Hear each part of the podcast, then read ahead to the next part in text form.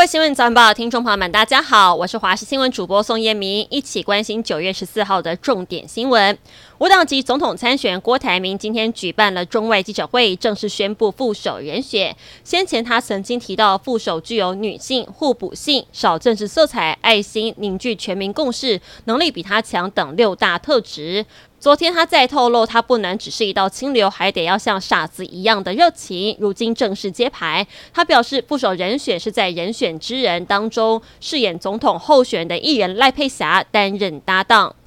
台农蛋品洗选巴西蛋日前遭食药署认定，将有效期限到九月二十四号的鸡蛋标示成十月五号，违反了食安法。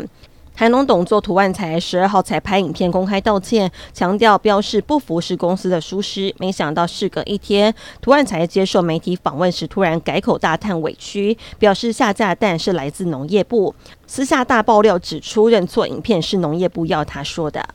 这个月底即将迎来中秋连假，返乡加上出游人潮，交通运输量预估将会达到高峰，不过有可能会没有火车搭。全国火车驾驶产业工会已经发出了动员令，中秋节跟国庆日依法休假不加班。连署到昨天截止，已经有超过九成九的司机员表态不出勤，没有连署的司机员全台不到十位，让台铁中秋节的疏运恐怕开不出几班列车。而工会今天呢，会把不加班的连署提送给台铁的人事单位，来表达对台铁公司化阶段性共识缺乏行车安全议题。备行津贴、偷斤减两等都相当。不满，希望行政院可以重视。世界排名第四的台湾羽球一姐戴资颖，昨天在香港羽球公开赛首轮对上杭州亚运的队友许文琪上演内战，没想到打到第二局，戴资颖突然退赛。因为第一局许文琪就取得大幅领先，同时也让人察觉小戴好像不对劲。在第二局呢，许文琪领先，小戴因为手痛确定退赛，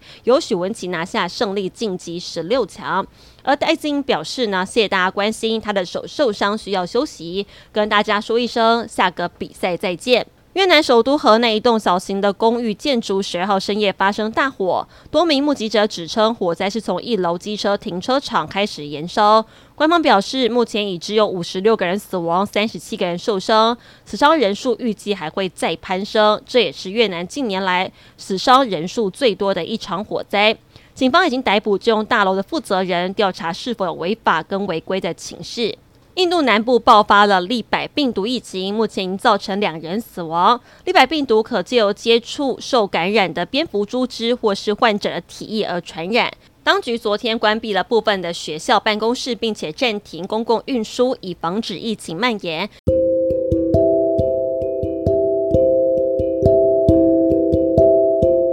以上新闻内容非常感谢您的收听，我们再会。